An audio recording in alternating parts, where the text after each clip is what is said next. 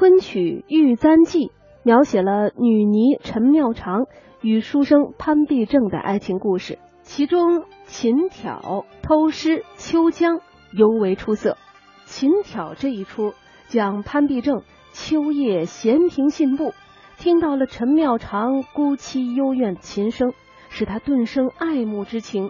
遂借交流琴艺之机，抒发自己对陈妙长的爱慕之情。下面就一起来欣赏昆曲名家张敬贤演唱的昆曲《玉簪记·琴挑》选段。